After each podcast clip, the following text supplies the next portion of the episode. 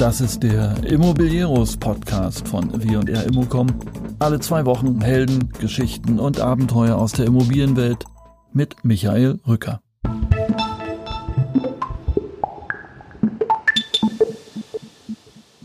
Okay, da sind wir wieder mit Immobilieros, dem Podcast für die Immobilienwirtschaft. Eigentlich hatte ich nach dem Auftakt mit Professor Simons einen Podcast mit Reinhold Knodel von der Panion AG angekündigt. Der kommt auch, aber er kommt als nächster Podcast. Angesichts der immer irrsinnigeren immobilienpolitischen Debatten in Deutschland und vor allen Dingen in Berlin habe ich ein wirklich spannendes, offenes Gespräch mit Michael Zahn, dem Vorstandsvorsitzenden der Deutschen Wohnen, geführt und sozusagen eingeschoben. Es geht unter anderem darum, was denn bezahlbares Wohnen überhaupt ist oder sein könnte, wie die Branche gegenüber der Politik agieren müsste und klar natürlich über Enteignung und Mietendeckel.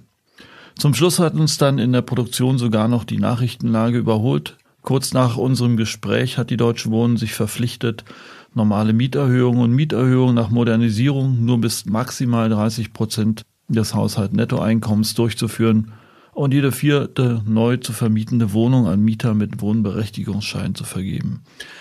Ich denke, das ist das richtige Signal, um von Branchenseite Druck aus dem Kessel zu nehmen. Aber nun viel Spaß in den nächsten 40 Minuten mit Michael Zahn.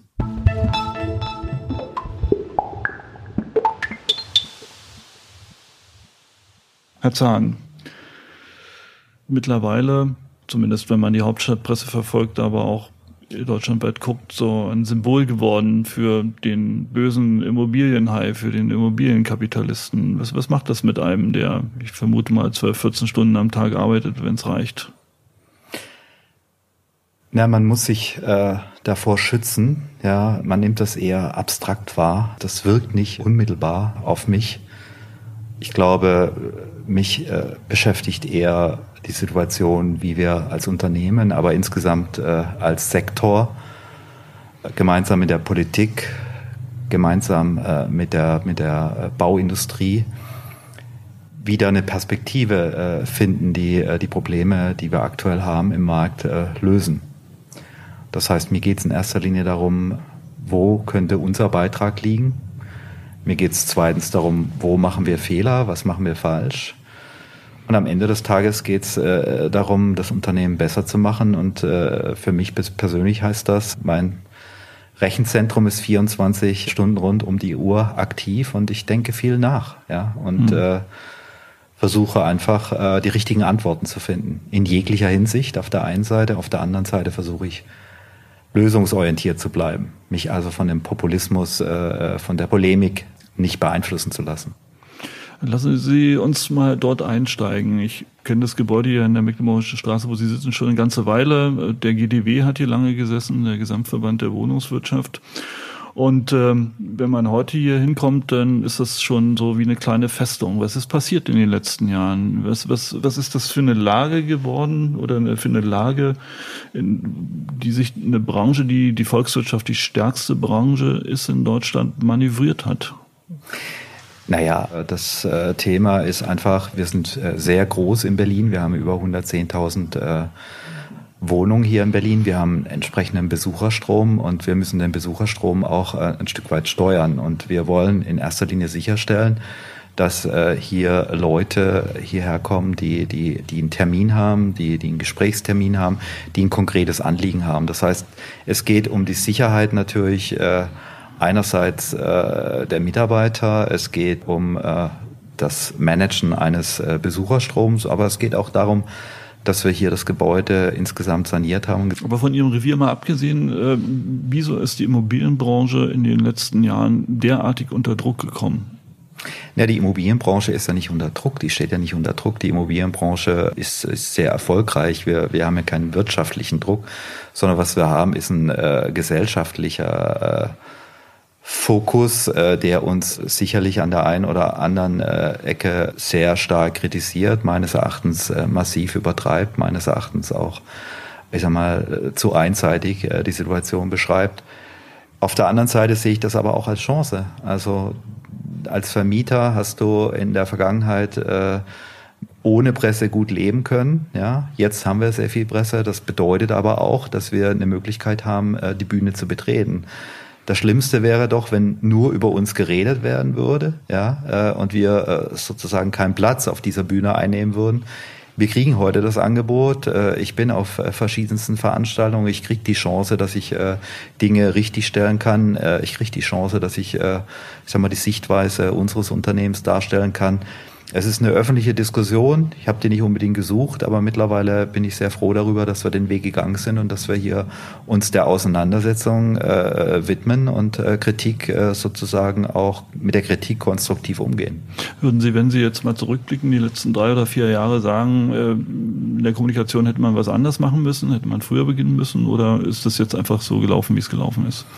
Es ist ja nicht so, dass wir die letzten vier Jahre nicht kommuniziert haben. Äh, es ist einfach so, dass wir eher äh, still und leise kommuniziert haben. Wir haben äh, natürlich mit Politik die letzten Jahre viel gesprochen. Wir haben Entwicklungen kommen sehen. Wir haben natürlich an der einen oder anderen Stelle auch unser Unbehagen mit der einen oder anderen Gesetzgebung zum Ausdruck gebracht, haben das auch öffentlich kritisiert. Also ich würde mal sagen, wir, wir sind jetzt in einer anderen Situation. Wir sind jetzt in einer, in einer Drucksituation, wo Politik, äh, Kommunen, äh, Wohnungswirtschaft gemessen wird an Ergebnissen. Und das führt zu einer ganz, ganz anderen Diskussion. Vor drei Jahren im Koalitionsvertrag äh, R2G stand faktisch drin, man braucht keine Privatwirtschaft äh, für den Neubau. Man war der Meinung, man kann das alles äh, mit genossenschaftlichen Aktivitäten und kommunalen Aktivitäten hier in Berlin abbilden. Ich glaube, die Erfahrung zeigt jetzt einfach, auch die Stadt Berlin ist angewiesen auf privates Kapital, ist angewiesen auf große Player.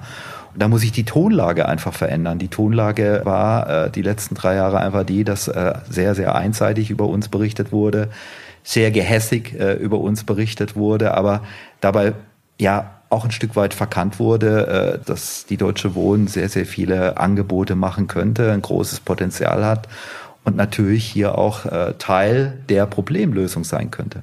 Das heißt, Sie bemühen sich jetzt massiv, den Fokus ein bisschen äh, in der Wahrnehmung zu verändern letzten Endes, ja.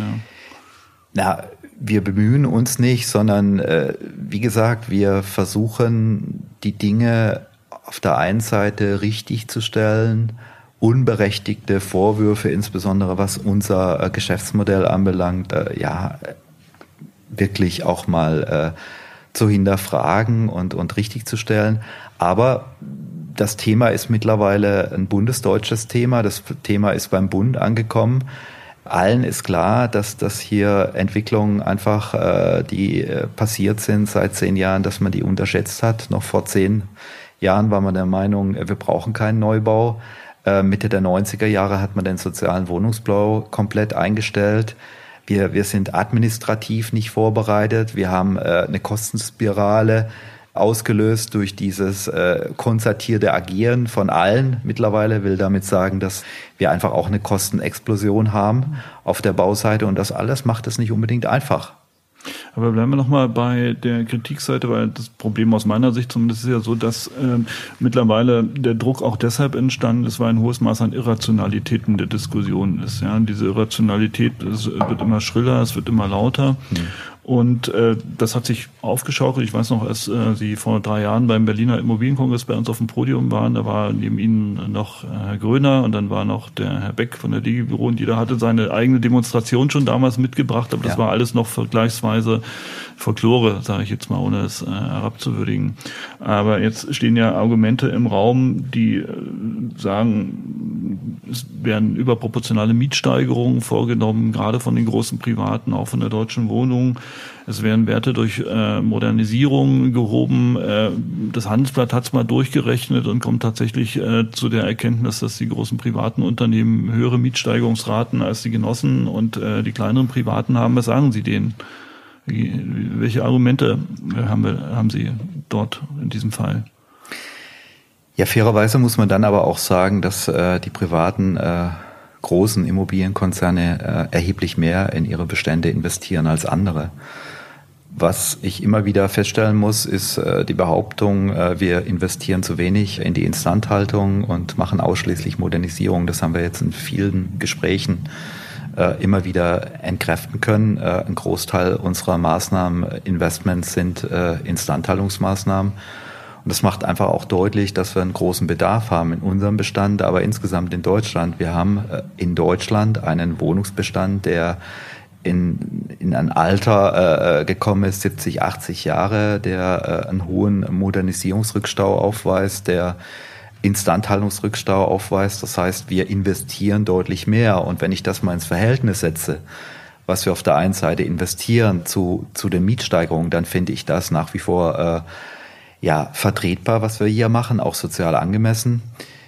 Darüber hinaus haben wir seit zwei Jahren auch in der Regel gerade was äh, Modernisierungsmaßnahmen anbelangt, äh, schließen wir Vereinbarungen mit Bezirken, um die Umlage letztendlich auch sozial verträglich äh, für die Mieter zu gestalten. Wir, wir, wir leisten darüber hinaus erheblich äh, es im Bereich Mieterberatung, Umzugsmanagement etc. Und ich denke, die Entwicklung der letzten drei Jahre zeigt einfach, dass die Tonlage äh, nicht die richtige ist. Ich glaube, wir müssen einfach, die einzelnen Stakeholder müssen einfach anders miteinander umgehen. Also die Begrifflichkeiten, die derzeit durch die Presse wandern und durch die Politik wandern, da ist die Rede von Miethai, da, da ist die Rede von Spekulation, da ist die Rede von, von Häuserkampf und Mietenwahnsinn.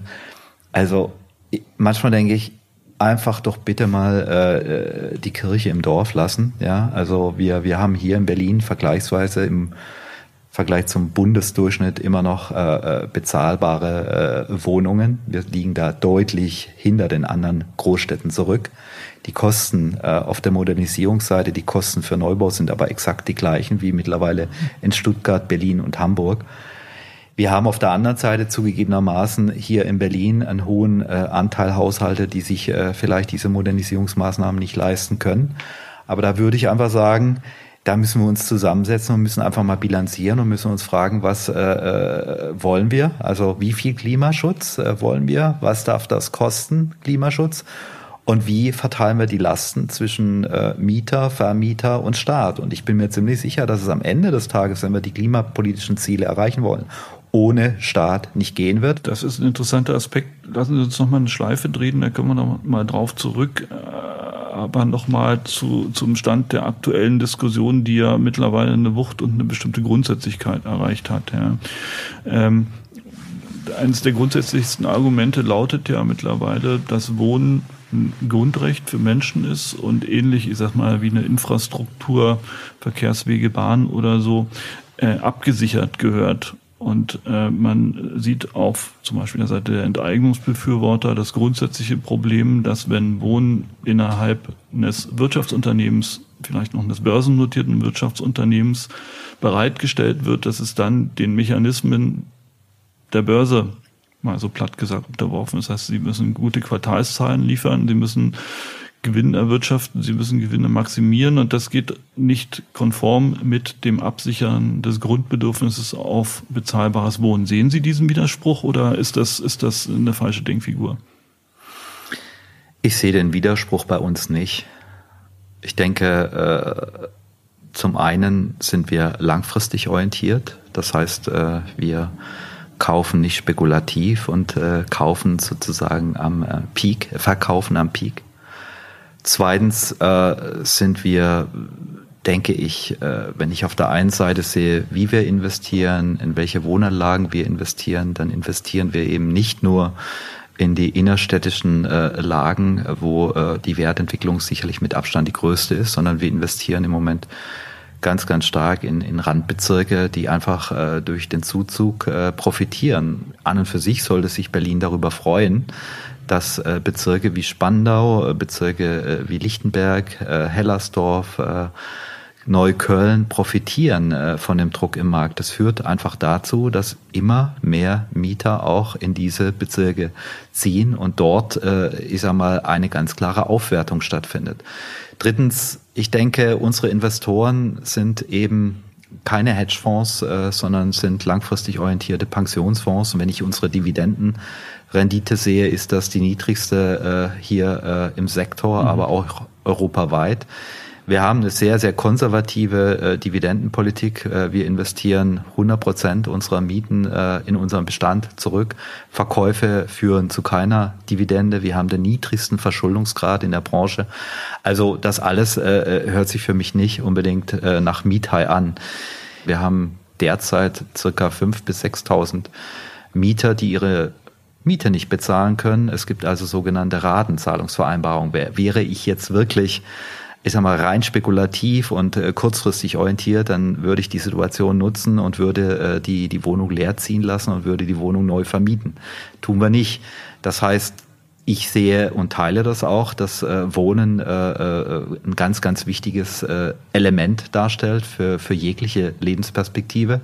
Deshalb bin ich auch der Meinung, dass wir auf der einen äh, Seite sozialen Wohnungsbau brauchen, ja, für, für ganz bestimmte Einkommensschichten. Aber wir brauchen eben hier in Berlin auch äh, viel, viel mehr Neubauwohnungen für, für, für die Mittelschicht, ja. Und das ist das, was, was ich so insgesamt in der Politik vermisse. Wir reden sehr, sehr viel über einkommensschwache Haushalte, aber wir reden nicht über diejenigen, die hier zuziehen sollen, die hier äh, ich sag mal, zu einer Wertschöpfung, äh, zu einer Entwicklung Berlins beitragen sollen, die fallen hinten runter, komischerweise. Und genau für dieses Klientel stehen wir, für dieses Klientel äh, bieten wir Wohnraum an, der zu vertretbaren Konditionen bezahlbar auch von diesen äh, Menschen äh, gerne angemietet wird. Aber jetzt rollt die Kugel. Morgen werden im Berliner Abgeordnetenhaus über 20.000 Stimmen abgegeben, um die nächste Stufe ähm, äh, der, ich sag mal, Enteignungsdebatte voranzutreiben. Wie bewerten Sie die, diese Entwicklung? Für mich ist das mehr eine politische Debatte. Also am Ende des Tages äh, als Wirtschaftsunternehmen nehme ich ja aktuell nicht teil an dieser politischen Debatte, sondern nur indirekt. Ich kann also indirekt versuchen, äh, unser Geschäftsmodell besser zu erklären, genau das, was ich gerade gesagt habe, unsere Langfristigkeit in den Vordergrund zu rücken, auch aufzuzeigen, dass wir hier Verantwortung, soziale Verantwortung übernehmen. Das andere ist ein politischer Prozess. Ich glaube, äh, mal davon äh, abgesehen, dass ich äh, mir nicht vorstellen kann, dass es am Ende des Tages wirklich zu einer Enteignung kommt, weil die Rechtslage einfach so ist, dass äh, dieses äh, Projekt meines Erachtens rechtlich scheitern wird würde ich schon sagen äh, und vermuten, dass äh, diese Tendenz äh, in diese Richtung generell zu diskutieren, und wir hatten neulich das äh, Beispiel BMW, das ist etwas, was, was viele Investoren abschreckt und erschreckt. Und ich glaube einfach, dass wir gut beraten sind, mit äh, solchen Diskussionen auch seriös umzugehen. Und seriös heißt einfach, der Erfolg der äh, deutschen Volkswirtschaft äh, beruht äh, nun mal auf der sozialen Marktwirtschaft. Und das, was derzeit teilweise hier in diesem Land diskutiert wird, hat nicht mehr viel mit sozialer äh, Marktwirtschaft zu tun. Und wir sollten uns alle erinnern, der Kuchen, äh, ich sag mal, wird nicht größer, sondern der Kuchen wird eher kleiner. Und börsennotierte Gesellschaften, die äh, im Übrigen im Ausland äh, ganz anders äh, begleitet werden, viel positiver gesehen werden, weil sie einfach viel günstiger sich refinanzieren können, weil sie langfristig orientiert sind, weil sie nicht von einer einzelnen Familie abhängig sind, weil sie dennoch fassbar ansprechbar bleiben, können hier einen großen, großen Teil äh, von, von, von energetischen Maßnahmen äh, refinanzieren, die private kleine Vermieter nicht darstellen können. Das heißt, wir können hier als, als Deutsche Wohnen, als Vonovia, glaube ich, schon auch Themengebiete besetzen, wo wir einfach aufgrund unserer Kapitalstärke, langfristigen Orientierung auch einen gesellschaftspolitischen Beitrag liefern können, der heute nicht gesehen wird, aber den wir, äh, ich sag mal, immer wieder auch äh, vermitteln müssen, immer wieder auch äh, auf den Tisch legen müssen. Also meines Erachtens, wie gesagt, für, für, für unser Ansehen im Ausland nicht unbedingt förderlich, was hier passiert. Auf der anderen Seite glaube ich nicht, dass wir hier eine, eine Situation haben, dass die Mehrheit der Deutschen, ich sag mal, mit der sozialen Marktwirtschaft unzufrieden ist. Es ist eine politische Diskussion und bleibt eine politische Diskussion. Am Ende des Tages muss die Politik die Rahmenbedingungen setzen, um hier mehr Neubau äh, zu schaffen, um äh, auch Klimaziele zu erreichen. Mit dem Mittel der Enteignung, glaube ich, wird man diese Ziele nicht erreichen. Spüren Sie da, spüren Sie da Wirkung dieser Debatte oder ist das tatsächlich etwas, was sich irgendwo im diskursiven Raum abspielt? Ja, wie gesagt, die, die, äh, die, Tonlage ist etwas, äh, was äh, natürlich auch bei uns äh, durchdringt. Das alltägliche Arbeiten ist deutlich schwieriger geworden. Es ist natürlich klar, in der, in der Modernisierungsmaßnahme selbst im täglichen Doing wirkt sich das aus und selbst auf der Dienstleisterseite gibt es den einen oder anderen, der, dann erstmal hinterfragt, naja, Deutsche Wohnen, kann ich überhaupt, überhaupt für euch arbeiten? Ich würde mal sagen, ähm, am Ende des Tages die, die uns kennen, die äh, langfristig mit uns zusammenarbeiten, also gerade auch auf der Dienstleisterseite, die kennen uns besser. Und meine Bitte an diese Partnerunternehmen, Dienstleister, Kunden, Mieter, es gibt auch viele Mieter, äh, die äh, uns äh, positiv äh, gesonnen sind, an die kann ich nur die Bitte äußern, äh, formulieren Sie das, was Sie erlebt haben äh, mit der Deutschen Wohnen. Das ist etwas komplett anderes als das Bild, was derzeit äh, sozusagen in der Öffentlichkeit geistert, weil alles, was wir sagen, ist von vornherein, äh, ich sag mal, ja, gefärbt und, und, und subjektiv, äh, findet nicht den Widerhall, wie wenn Partnerunternehmen über uns sprechen. Aber jetzt haben wir den Druck da. Wir haben das eingangs beschrieben. Ja, wir haben eine Wohnungsknappheit in Berlin. Mhm. Wir haben hohe Kosten bei der Erstellung von Wohnraum. Ähm, wir haben Schlangen bei den Vermietungen. Äh, wie kriegen wir die Kuh vom Eis? Die, die Lage heizt sich immer mehr auf, die Demonstrationen äh, werden größer, die, ja, jede, jede Partei, die in Stimmennot ist, greift das Thema Wohnen auf und äh, haut noch einen Vorschlag drauf. Wie kriegen wir die Kuh vom Eis, Herr Zahn? Wie kriegen wir sie ja, schnell vom Eis? Indem wir wieder mehr den Konsens suchen, indem wir konzertiert zusammenwirken, indem wir schneller und besser werden. Schneller heißt einfach, wir müssen Baugenehmigungsprozesse, auch Modernisierungsprozesse vereinfachen. Wir müssen mit der Situation klarkommen, äh, dass die öffentliche Verwaltung äh, teilweise nicht über die Ressourcen verfügt, die wir eigentlich brauchen. Ich sag mal, das führt eben zu Genehmigungsprozessen, die, die liegen mittlerweile nicht mehr bei vier Jahren, sondern die liegen mhm. bei sechs bis sieben Jahren. Und auf der anderen Seite haben wir eine Kostenexplosion, wie gesagt, äh, und auch da müssen wir schlaue Antworten finden. Das heißt, wir müssen innovativ auch sein. Also wäre meine Frage, welche, äh, was kann die Immobilienwirtschaft liefern? um zu sagen, hier Politik seht an, wir haben geliefert, jetzt seid ihr dran. Das, was wir die letzten Jahre äh, schon zur Verfügung gestellt haben. Wir haben Wissen, wir haben Erfahrung, wir haben Grundstücke, wir würden gerne mehr, mehr bauen. Äh, wir haben keine, keinen Kapitalbedarf. Wir haben nicht unbedingt Subventionsbedarf.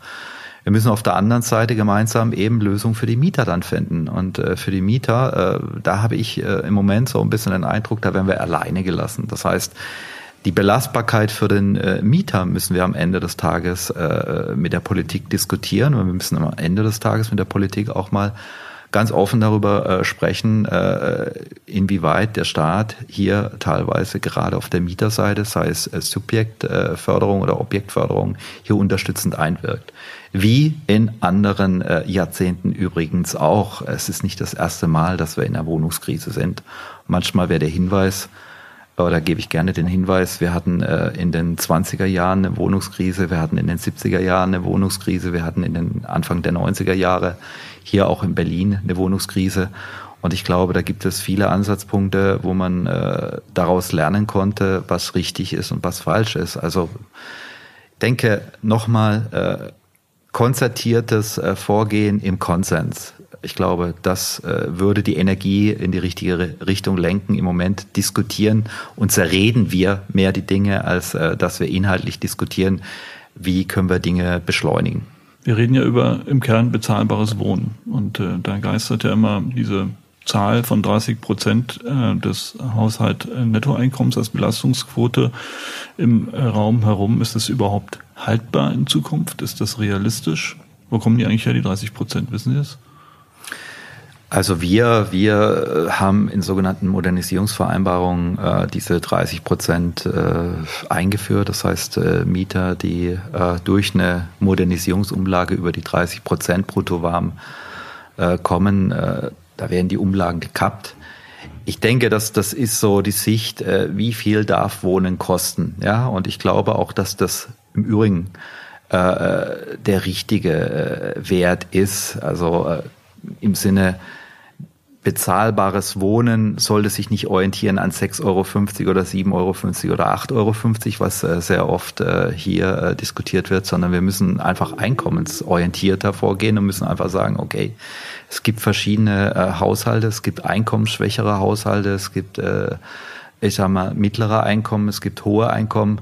Ich sehe nicht ein, warum beispielsweise ein, ein, ein äh, Haushalt, äh, der über 100.000 Euro äh, Einkommen hat, hier äh, subventioniert äh, werden soll, sei es über die Mietpreisbremse, sei es über Mietendeckel, sei es über Subventionen. Das heißt, wir, wir müssen teilweise einfach realisieren, dass, dass ein bestimmter Anteil einkommensschwacher Haushalte angewiesen ist auf äh, Unterstützung und die muss vom Staat kommen. Wir haben darüber hinaus äh, das Wissen und die Erfahrung und auch äh, die Ressourcen, hier auf eigenen Grundstücken mehr zu bauen. Dafür brauchen wir schnellere Genehmigungsprozesse und eine weniger politisch geprägte Diskussion, weniger Partizipation. Und zuletzt, glaube ich, äh, geht es einfach darum, dass viele, die hier zuziehen, einfach äh, das Bedürfnis haben, hier, äh, ich sage mal, eine langfristige Perspektive für sich zu eröffnen. Das heißt, auch diese Menschen brauchen Wohnraum. Der muss aber nicht unbedingt gefördert sein. Sie sagen ja selbst, ich zitiere mal, lamentieren, diffamieren oder enteignen hilft keinem einzigen Mieter. Wir können die vor uns liegende Jahrhundertaufgabe nur gemeinsam bewältigen. Aber das muss dann irgendwie ja mal konkrete Züge annehmen. Ja, also dieses gemeinsam an einem Strick ziehen, komplexes Problem. Ja, aber wie kann das aussehen? Naja, Dinge müssen sich manchmal äh, zuspitzen. Ja? Und ich glaube, gerade in unserem Sektor das Thema Wohnen hat sich zugespitzt. Das ist sehr emotional. Das ist äh, die Diskussion wird mit einer hohen Aggressivität geführt, aber am Ende des Tages äh, will doch die Mehrheit der Bevölkerung Lösung sehen. Hm. Echte Lösung. Und da geht es erstmal darum, dass unsere Branche äh, also der Wohnungssektor mit einer Stimme spricht. Ich glaube, das wäre schon mal ein wesentlicher Fortschritt, ja, dass sich äh, Bauträger, Genossenschaften, kommunale Unternehmen, private Unternehmen, Kleinvermieter hier äh, ja konzertiert auch bewegen und mit einer Stimme sprechen. Es betraf insbesondere in den Kommunen einer äh, pragmatischeren ja, Handhabung. Also mir wird zu viel ideologisch diskutiert in den Kommunen, wir brauchen mehr Pragmatismus und, und Lösungsansätze. Und zuletzt brauchen wir aber auch die Bauindustrie. Äh, ich habe das angesprochen, die Preisspirale. Also wenn ich das äh, sehe, was, was die letzten drei, vier Jahre passiert ist, dann muss ich wirklich sagen, es sollten wir uns nichts vormachen. Äh, die Kosten sind enorm gestiegen und bezahlbares Wohnen wird immer schwieriger. Also auch hier brauchen wir, ich sag mal, auf Seiten der, der Bauindustrie, Baustoffindustrie auch ein konzertiertes Vorgehen. Ich dachte immer, das Thema Bauen kann man einiges machen, aber am Ende des Tages sind es die Grundstückspreise, die die äh, Kosten nach oben treiben. Äh, wo, wo liegt mehr Reserve drin? Im Bauen oder in den Grundstücken? Wenn wir uns auf die wenigen äh, baureifen Grundstücke äh, fokussieren, dann haben wir ein Problem, weil äh, klar, die dieses Gut ist knapp, äh, hat sich äh, vielfach äh, verteuert, wird zu Recht auch kritisiert, oftmals spekulativ verteuert. Das kann nicht die Lösung sein. Das ist weder die Lösung für, für Berlin noch für andere Städte. Wir haben auf der anderen Seite haben wir viele, viele Grundstücke, die erschlossen sind die in den 50er, 60er Jahren gebaut worden sind, äh, wo man heute teilweise das äh, Doppelte, wenn nicht sogar das drei- bis vierfache bauen könnte, ohne dass daraus Wohnsilos entstehen müssen. Das heißt, man muss einfach mehr Mut aufbringen und man muss in die Verdichtung gehen. Anders wird es hier nicht funktionieren. Und das wiederum hätte den äh, Vorteil, dass wir eben auf eigenen Grundstücken bauen können. Das hätte einen Riesenvorteil für die städtischen Wohnungsunternehmen. Sinngemäß, wir, wir treten da nicht in Wettbewerb, äh, sondern wir spekulieren nicht auf Grundstücke, äh, die wenigen Grundstücke, sondern konzentrieren uns auf die eigenen Grundstücke mit Verdichtung. Das hätte für uns einen riesigen Vorteil. Auch wir würden dadurch erheblich äh, Kosten einsparen können und das hat am Ende des Tages natürlich auch eine Auswirkung auf den Preis, auf den Mietpreis. Das ist für mich die, die, die Quintessenz äh, der derzeitigen Diskussion mehr Mut äh, und ehrlich diskutieren und äh, sich auf das Thema fokussieren. Ähm, es muss möglich sein, dass wir Siedlungen aus den 50er, 60er Jahren auch mal abreißen und neu bebauen. Das mhm. ist meine These. Nun sieht die Situation ja doch dann so aus, dass wir die Enteignungsdebatte haben und sie wird unter Umständen auslaufen. Wir sehen ja auch, dass schon sich dort auch die Meinung in der Bevölkerung ein bisschen dreht, aber es man kann den Eindruck gewinnen, dass die Enteignungsdebatte eher ein trojanisches Pferd war, weil jetzt schlägt in Berlin sowas auch wie ein Mietendeckel. Was passiert, wenn so ein Mietendeckel kommt in der Stadt? Also der Mietendeckel ist das Falscheste, ja, äh, was man machen kann, weil der Mietendeckel wird äh, zu keiner neuen Wohnung führen, wird äh, in erheblichen äh, Umfang Investitionen äh, reduzieren, und zwar äh, Investitionen insbesondere in die energetische Modernisierung. Das heißt, meines Erachtens wird damit auch das Klimaziel konterkariert. Und das Schlimmste ist eigentlich, dass mit dieser Vorgehensweise Erwartungen äh, seitens äh, Investoren sehr, sehr negativ beeinflusst werden. Und äh, Immobilien sind nun mal langfristig, ja. Äh, das heißt, wenn ich in Immobilien investiere, wenn ich neu bauen will, brauche ich fünf, sechs, sieben Jahre, bis ich äh, realisieren kann.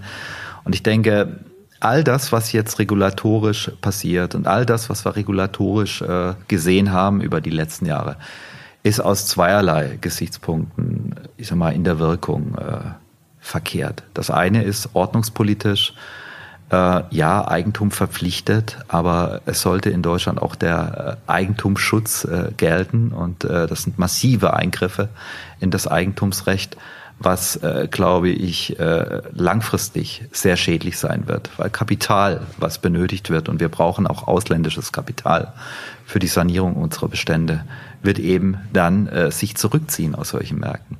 Aber was noch viel gravierender ist, wir arbeiten in der Politik mit Gießkanne. Das heißt, all die Gesetze, die wir die letzten Jahre gesehen haben, differenzieren nicht nach Leistungsfähigkeit, sondern gelten für alle. Und das ist eine falsche äh, Vorgehensweise. Die ist genauso falsch wie das Baukindergeld, was ja von weiten Teilen der Linken kritisiert wird äh, als Mitnahmeeffekt von, von einkommensstarken Haushalten passiert jetzt genau im Mietensegment, weil es entstehen dadurch keine neuen Wohnungen, sondern derjenige, der sich heute schon eine Marktmiete leisten kann, bezahlt weniger. Das heißt aber nicht, dass der einkommensschwache Haushalt äh, in den Genuss dieser Wohnung kommt. Die bleiben hinten an. Die stehen hinten an. Dann sagt aber die Mietendeckelfraktion, naja, das gilt jetzt für fünf Jahre. Ja, dann haben wir den Mietenwahn überstanden, dann sind ein paar Wohnungen neu gebaut und dann ist alles wieder gut. Vielleicht ist es ja doch nicht so schlimm. Ja, das haben wir ja schon bei der Mietpreisbremse gesehen. Das haben wir beim Solidaritätszuschlag gesehen. Meine Erfahrung sagt mir einfach, äh, die Glaubwürdigkeit der Politik hat da erheblich gelitten und ich sehe das einfach nicht. Und äh, wenn es klare Mechanismen äh, geben würde, wenn auch eine Kommune klar hier in der Verantwortung ist, beispielsweise wie es ursprünglich mal in der Mietpreisbremse vorgesehen war, dass die Kommune den Nachweis äh, liefern muss, dass sie für mehr Neubau gesorgt hat, dass sie Grundstücke zur Verfügung gestellt hat, dass sie Genehmigungsprozesse vereinfacht hat. Wenn der Nachweis erbracht ist, ja, dann äh, kann ich äh, mit so einem Gesetz umgehen. Aber wir, wir diskutieren ja gerade nicht äh, die Situation, äh, wie sieht das Leistungsbild äh, in Berlin aus, sondern äh, wir diskutieren gerade die Verlängerung der Mietpreisbremse. Und beim Mietendeckel äh, ich habe Ihnen das geschildert. Ich sehe die Entwicklung nicht ganz so rosarot, wie das der ein oder andere sieht, ja, weil ich einfach nicht erkennen kann, dass man hier pragmatisch und mit einem klaren Fokus die Dinge angeht. Von daher muss ich einfach sagen, fünf Jahre ist für mich nicht die Perspektive. Nach fünf Jahren sind wir dann wieder in einem freien Markt, sondern für mich sind das massive Eingriffe in das Eigentumsrecht und für mich sind die langfristig sehr, sehr schädlich, volkswirtschaftlich. Was würde denn für die Deutsche Wohnen zum Beispiel passieren, wenn der Mietendeckel in Berlin Wirklichkeit würde?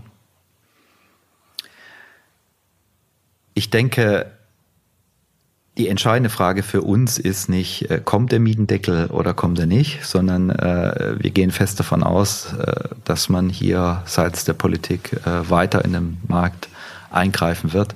Für uns ist, ist das Regelwerk entscheidend. Das, was wir jetzt gelesen haben, das ist etwas, was äh, Gift ist äh, für jedes Wohnungsunternehmen.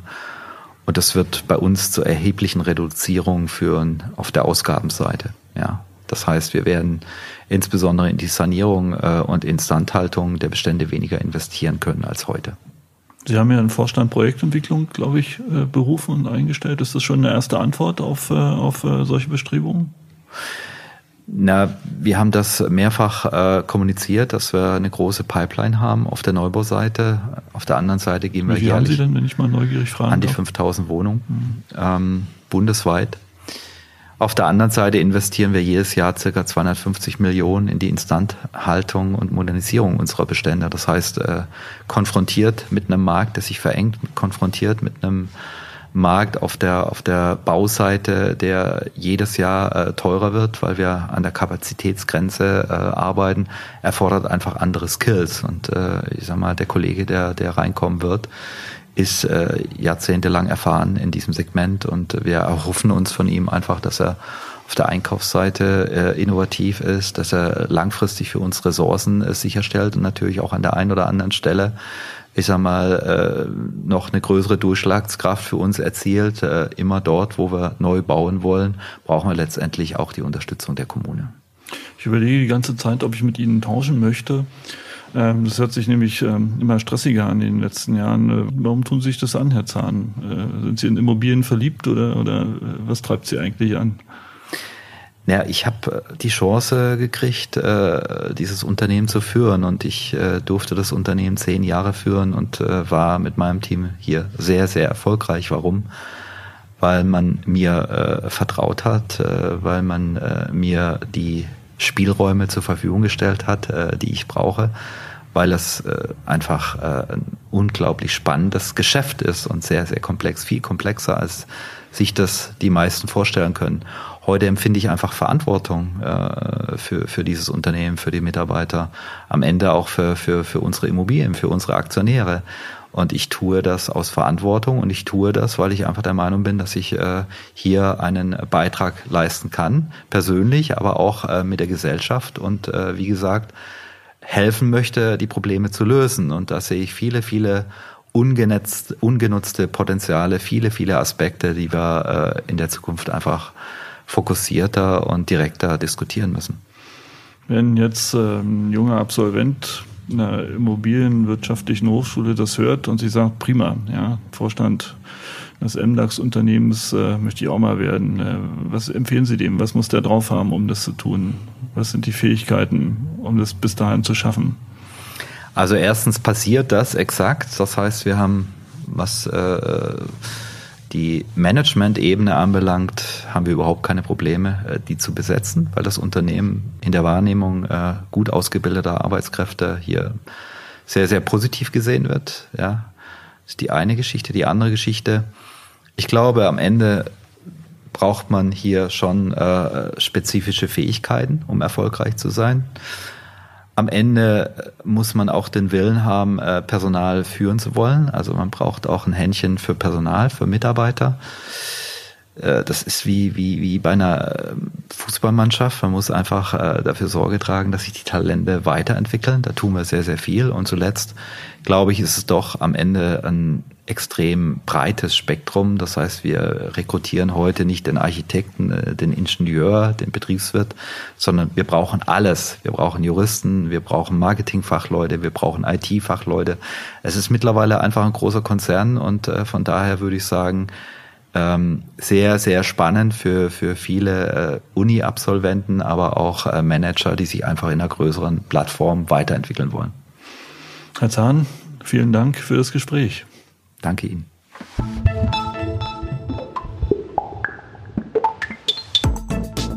Das war Immobilieros mit Michael Zahn. Der nächste Podcast dann wie versprochen mit Reinhold Knodel von Pandion. Bis dahin schöne Sommertage und nicht vergessen, Immobilieros weiterempfehlen bzw. abonnieren auf Spotify, Soundcloud, Apple Podcasts oder dieser. Ciao, bis bald.